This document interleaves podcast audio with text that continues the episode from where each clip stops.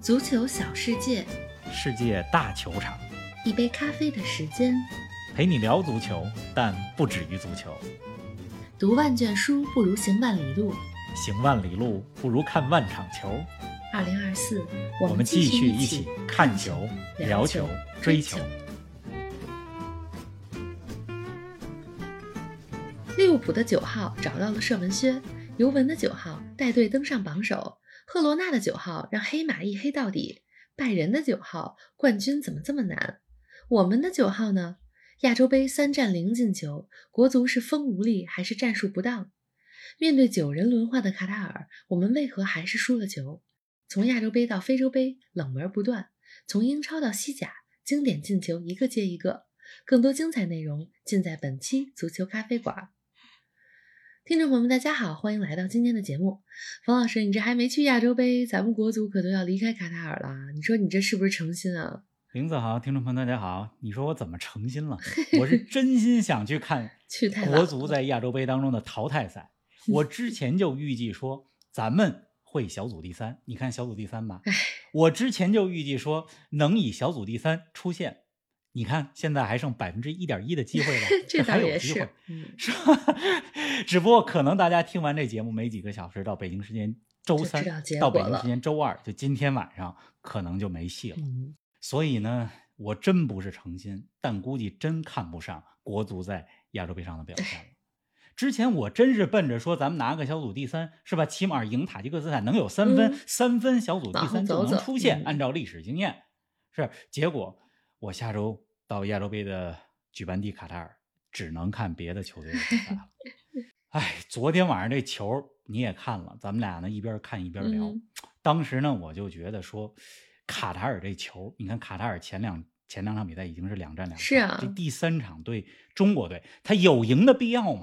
他也没有奔着要赢去没有踢这那么大的劲头，是啊，嗯对吧？他没有想赢的情况下，咱们让人给赢了。嗯，你说这个结果赌不赌气？确实是，我今天真是带着点情绪咱们录的这个嗯节目。虽然这比赛已经结束十二个小时了吧都，嗯，所以你说我诚不诚心的，就是是不是有诚意的想去亚洲杯看中国队的那肯定比赛呢？是有，我真的是有诚意，对吧？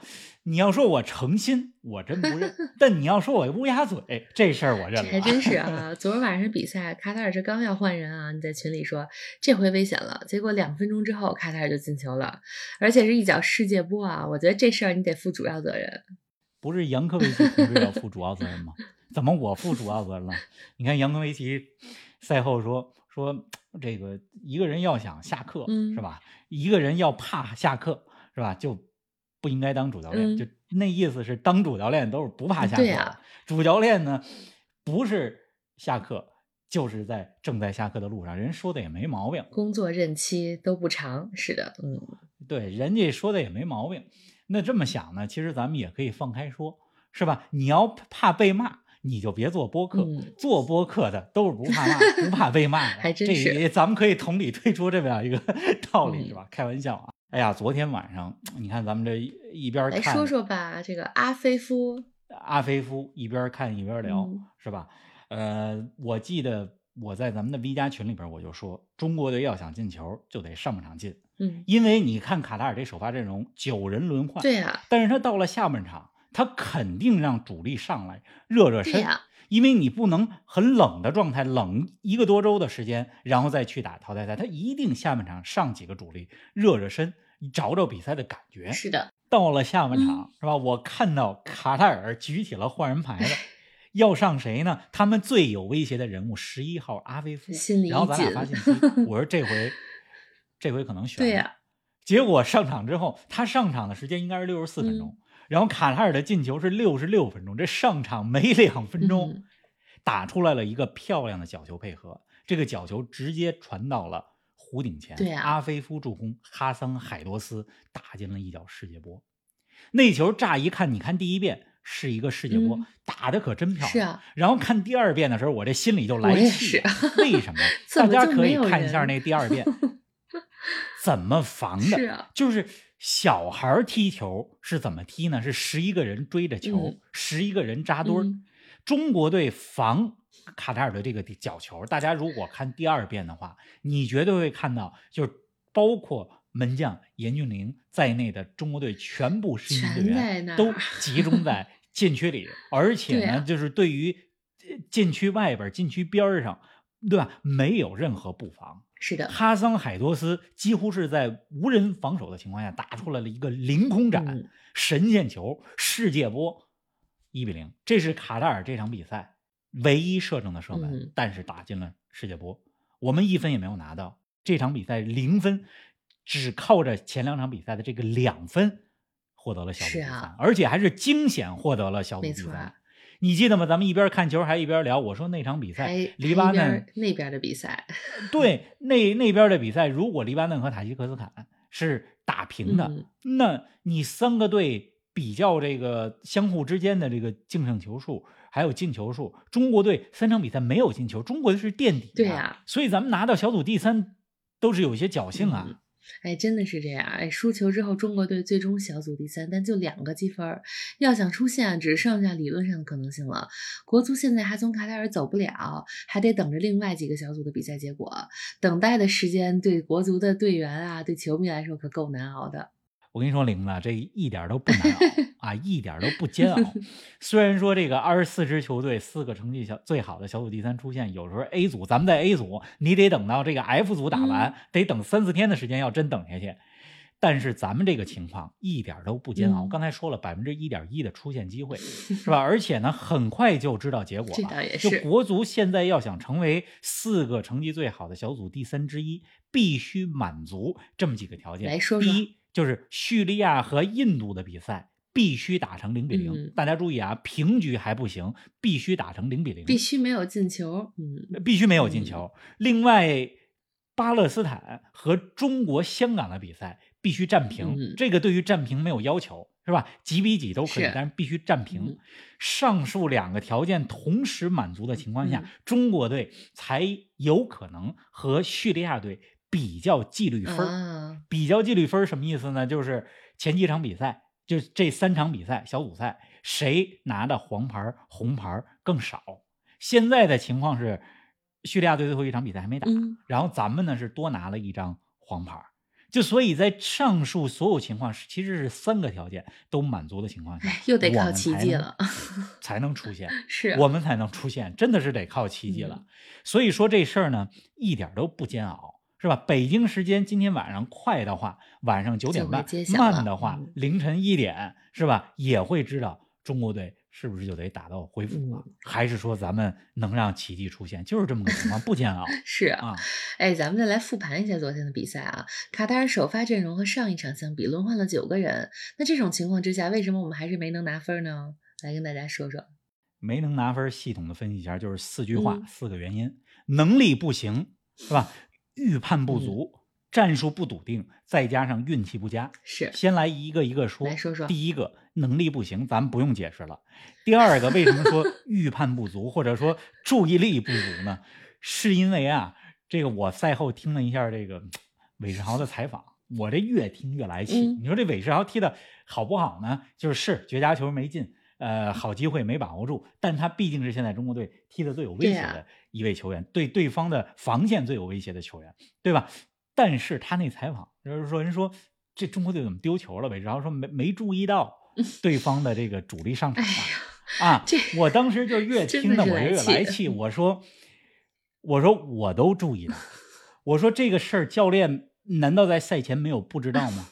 就是说卡塔尔一看你这首发阵容是吧？九个人轮换，那到了下半场还是我刚才说的那句话，常理就是说他到了下半场，他得让主力上来啊，稍微热热身，找到比赛的感觉，准备这个淘汰赛，这是正常人的理解，这是你稍微懂一点球，你就会有这个预判。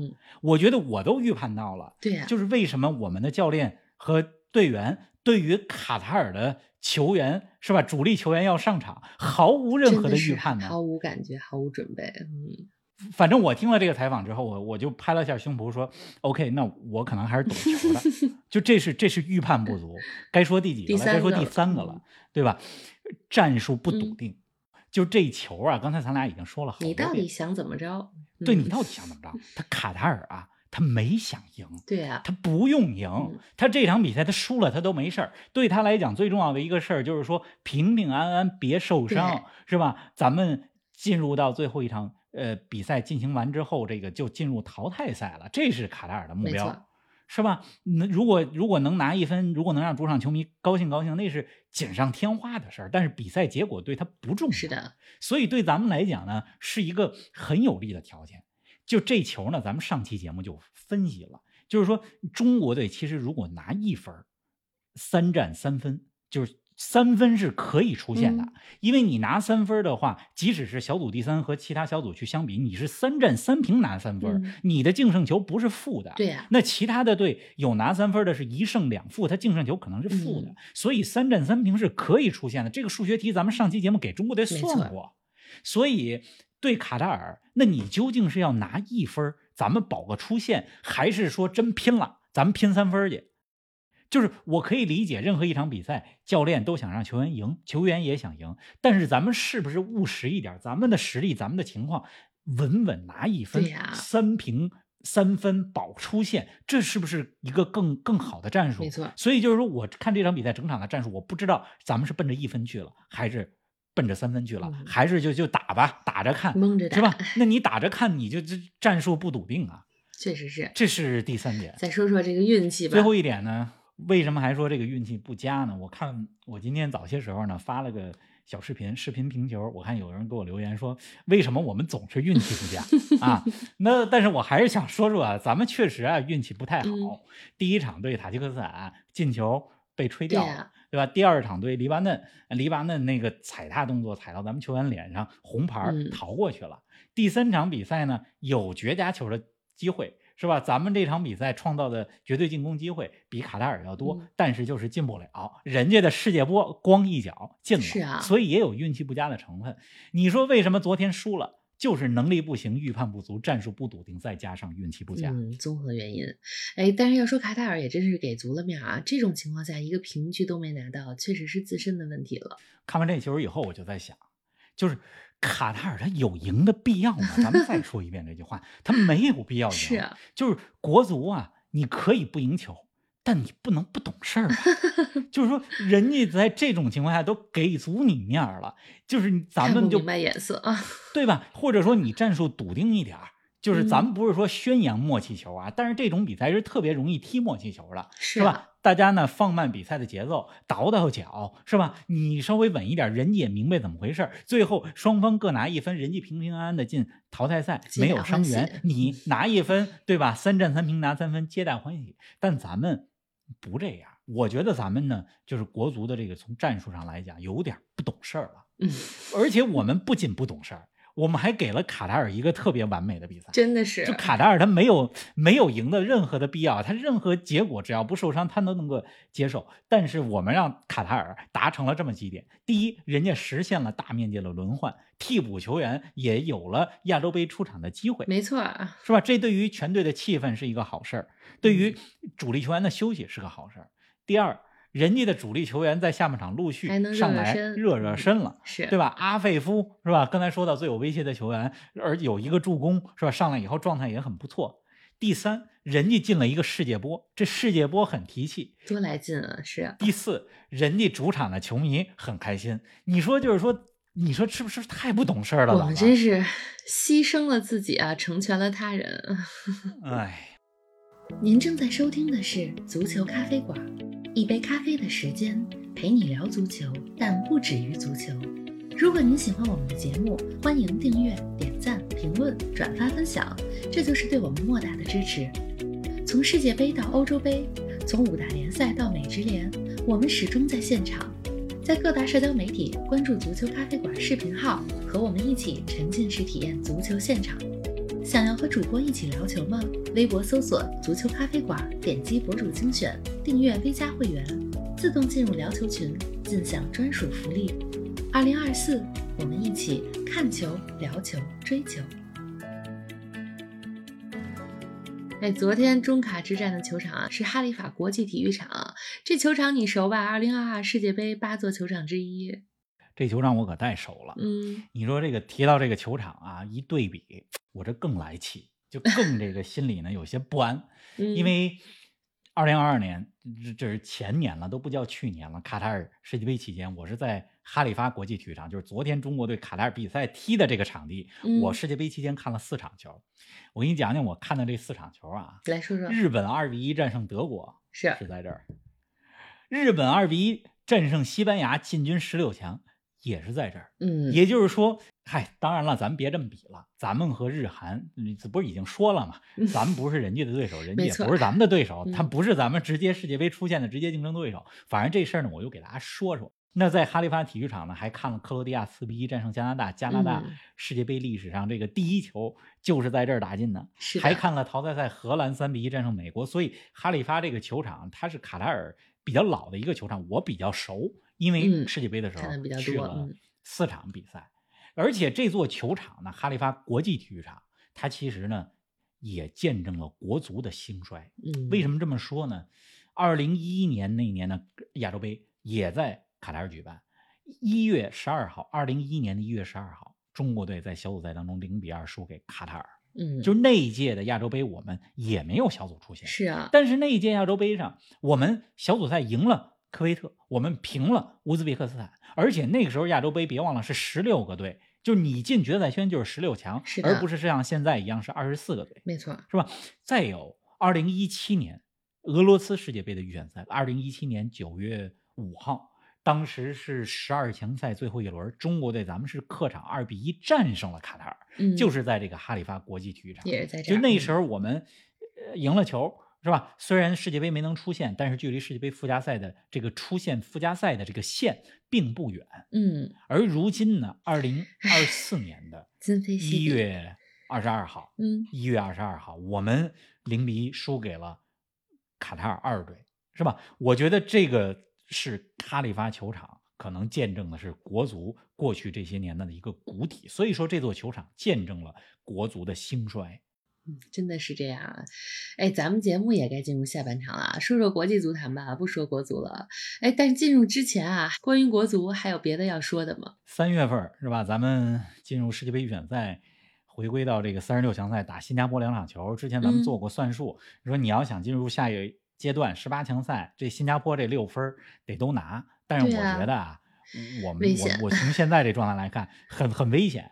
就嗯甭说这六六分拿满。是吧？是不是能拿四分？现在都是一个问题。因为亚洲杯上大家也看到了，三场比赛我们没有进球，我们锋无力的问题太明显了。这个没办法，就中超、中甲联赛当中都是指着外援进球，指着外援助攻。我看了一下，就上赛季中超进球榜前十二的队员只有两名本土球员，哎，太依赖外援了，吴磊十八球排第二，是吧？谭龙十球排排第十，嗯？是吧？而且助攻榜的前六名，中超上赛季助攻榜前六名都是外援。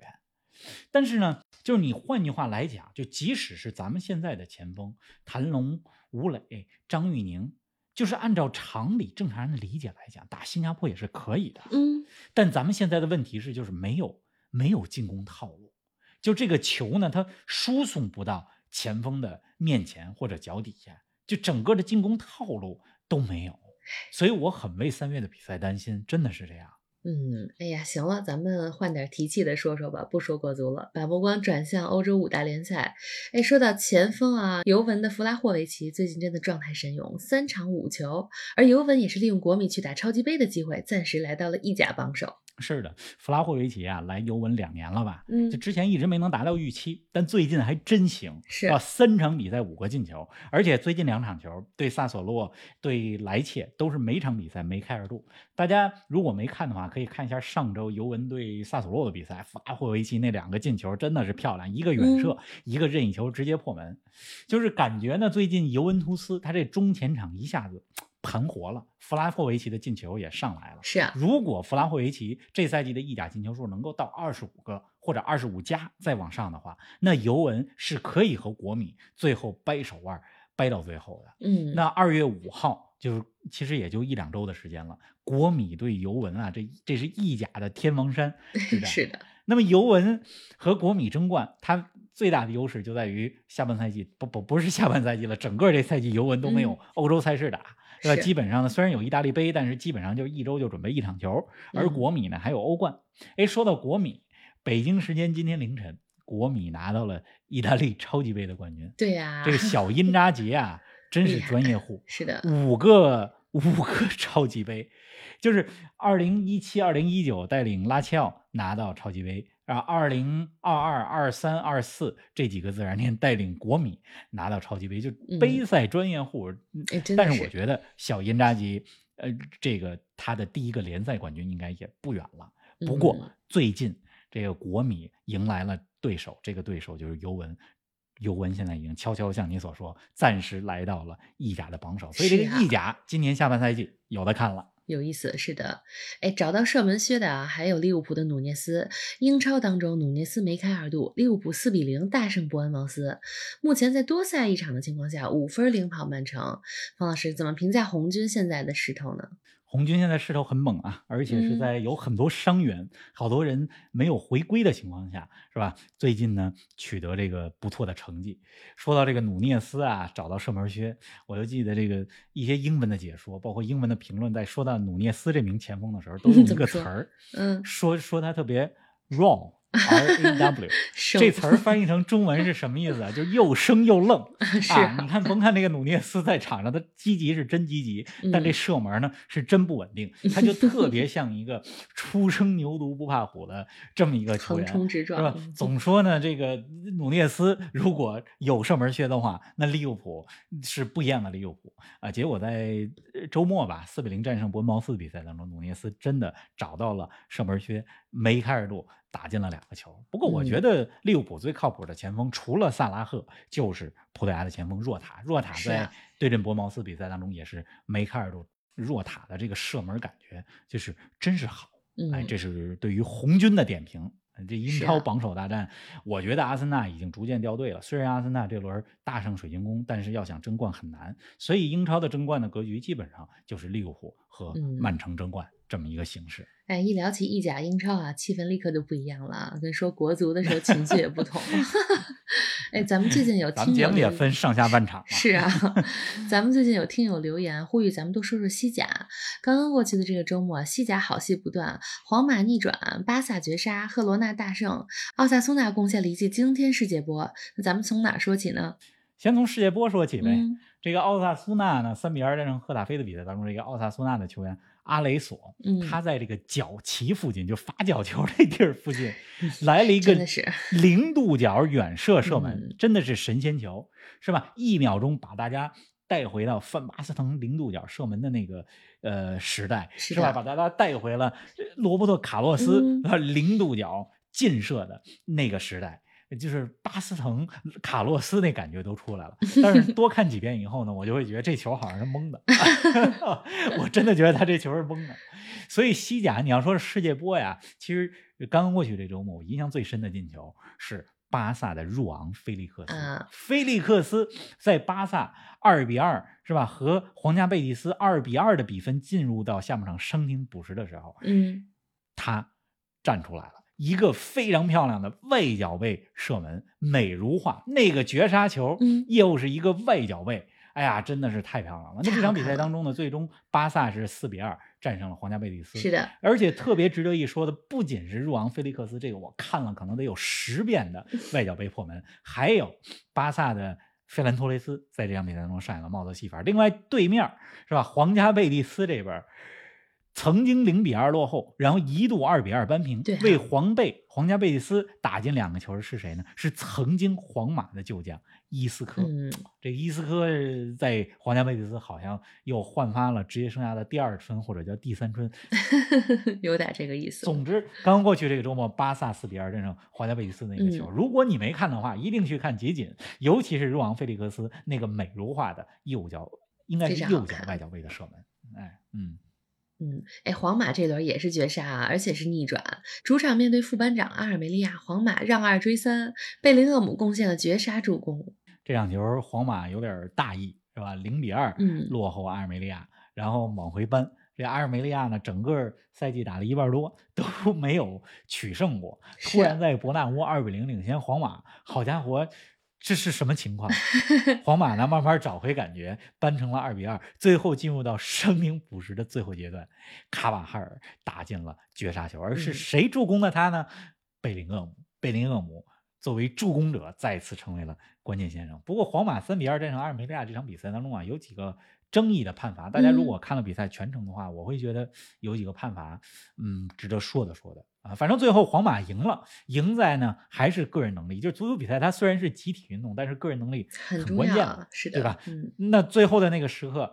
贝林厄姆的头球助攻，如果他自己头球射门，可能那球就没了，因为不是一个最好的射门的这种状态，呃和角度。但是他助攻，这球卡瓦哈尔就把球打进了。嗯，那说到这个西甲，我看了一下西甲这射手榜，现在贝林厄姆十四球，和他并列在射手榜榜首的是多夫比克，这名乌克兰的前锋十四个球，他是赫罗纳的九号。哎，咱们不是今天在讲这个。九号吗，啊对呀，赫罗纳的九号，嗯，多夫比克在这个赫罗纳五比一战胜塞维利亚的比赛当中上演了帽子戏法。你必须得说啊，这个赫罗纳真是会买人。这个多夫比克这赛季之前没有五大联赛的效力经验啊，之前呢是在呃这个乌克兰的联赛，但是这赛季啊来到西甲之后。半程多的时间，十四个球，现在是和贝林厄姆并列射手榜的榜首。而且大家如果去看赫罗纳五比一战胜塞维利亚比赛，你会看到这个多夫比克他进的那三个球是在短时间内上演的帽子戏法，而且三个球进球方式各不相同。就多说几句赫罗纳啊，就是咱们这这这赛季，包括最近这几个月已经说了很多次，这是一支黑马球队。就是这支球队呢，他不仅踢得好，而且呢，他。转会运作的好，嗯，就是运作好了，转会这个阵容好了，他现在也能踢出现在的这个水平来。比如说，三十七岁的前锋斯图亚尼，这三十七岁了，这赛季扮演着超级替补。是啊。再比如说，是吧？荷兰的这个老将布林德现在也在赫罗纳，还有原来热刺的替补替补门将是吧？加萨尼加现在也在赫罗纳，所以。人家会买人，确实是。赫罗纳呢，真的挺有意思。对，哎，这西甲还有十七轮啊，那赫罗纳会复制当年英超的蓝湖奇迹吗？能不能复制，我还真不知道。但是我想说一句话，我愿意相信奇迹。是啊，好吧，看看这个赫罗纳的九号多夫比克能不能带领赫罗纳这个。呃，越飞越高，或者说和皇马的争冠保持到赛季的最后时刻。当然了，赫罗纳他也不是光靠这个九号多夫比克，他是一个整体。哎，说到九号啊，咱们忘了说一个事儿，嗯，就是拜仁的九号啊，对呀，凯恩。前几周的时候，咱们一直在说凯恩这赛季能不能打破莱万单赛季四十一球的记录。我想这是一个目标，但是凯恩现在其实最想要的是一个冠军奖杯啊！是。但你说这个这个冠军怎么就那么难？之前在 热刺那么多年拿不了冠军，是吧？跟着英格兰打进欧洲杯的决赛，点球输给了意大利亚，是吧？如今来到了拜仁，怎么着能拿个冠军嘛？结果拜仁在超级杯赛季开始之前的这个超级杯输给了莱比锡，然后德国杯被弱旅萨尔布吕肯淘汰，然后德甲现在落后勒沃库森。应该现在是七分的状态吧，虽然拜仁呃手握一场补赛，然后欧冠拿冠军的话，那又很有难度。是啊，所以这个 冠军啊，它真是时机问题。真的 是，想想阿尔瓦雷斯，真的太不一样了。哎 呦，这不能比，真的是。哎，你这一说相信奇迹啊，刚才一下又把节目拉回亚洲杯了。咱们这始于亚洲杯，也结束于亚洲杯吧？还有什么值得说说的吗？亚洲杯还有什么奇迹啊？咱们如果真出现了，那那是奇迹，是吧？上期节目我看咱们在说国足如果三战三平的话，那能不能复制一下二零一六年葡萄牙？如果真是那样，也是奇迹。嗯，亚洲杯，哎呀，别说亚洲杯了，咱们说说非洲杯吧。行啊，非洲杯其实冷门挺多的，我不知道大家关注没关注最近的非洲杯啊？因为小组赛已经进入到了第三轮，是吧？冷门还挺多。嗯，哎，你看非洲杯现在 A 组。打完了以后，A 组第一是谁呢？赤道几内亚，就是这一组里边有着尼日利亚，有着东道主科特迪瓦，但是小组第一却是世界排名第八十九位的赤道几内亚。是啊，而且这是一个人口只有一百六十多万的小国家，这是 A 组第一，嗯，是吧？你再看 B 组第一，B 组有加纳，有埃及，但是 B 组第一却是佛得角，是吧？佛得角这是一个更小的国家，只有。五十多万的小国，曾经是葡萄牙的殖民地呀，是吧？这个佛得角赤道几内亚在非洲杯当中拿到 A 组和 B 组的第一，你说这小国就把足球踢得这么好，咱们大国怎么就不行呢？哎呦，得 又绕回来了，这是世纪难题，你就别琢磨了。我还琢磨一个什么事儿呢？我看嗯这个非洲杯，这个今天凌晨啊，这个埃及，就萨拉赫所在的埃及，不过萨拉赫受伤了，嗯是吧？呃，现在好像要回利物浦先治治伤，然后再看能不能赶到非洲杯的淘汰赛。嗯咱们说这个埃及啊，埃及呢三场比赛三战三平，嗯，拿三分是啊，出现了你瞧瞧人家，而且是小组第二。对，三战三平拿三分是可以出现的。咱们上期节目多么熟悉就的一句话啊，说这个问题，是啊，对吧？太熟悉了吧？嗯你说咱们国足怎么就那么不懂事儿？就是咱们都之前跟大家说了，三战三平能出现，是吧？而且卡塔尔人家把这个九个人都轮换了，人家也没想说一定必须拿下，咱们就怎么就不相信三战三平能出现呢？可能他确实也做不到不懂事儿，特别有。老母亲的语气。哎，哎呀，是前几天上期节目啊，咱们录了一个特别栏目、啊嗯，主播话匣子。是，哎，我觉得要是别的日子啊，咱们就接着聊了。但是今天聊不出来说到国足，我现在这个状态啊，真的是一个无语的状态，嗯真的是这样。我们我们录完节目，喝杯咖啡压压惊，下期节目不见不散啊。好嘞，下期不见不散。下期呢，我们有可能会是周一的节目，嗯因为这周周四的出节目呢行了正好赶上对玲子和我马上要分别出行，是吧？嗯这个这个这周得准备准备行李，而且事情有些多。下周呢，我会在卡塔尔的亚洲杯，所以呢，就是我们下期的节目应该是下周一，但说不定这中间国际足坛说不定什么大事，我们就录一期呢。是的啊，，总之下期不见不散，不会让大家等太久。好的，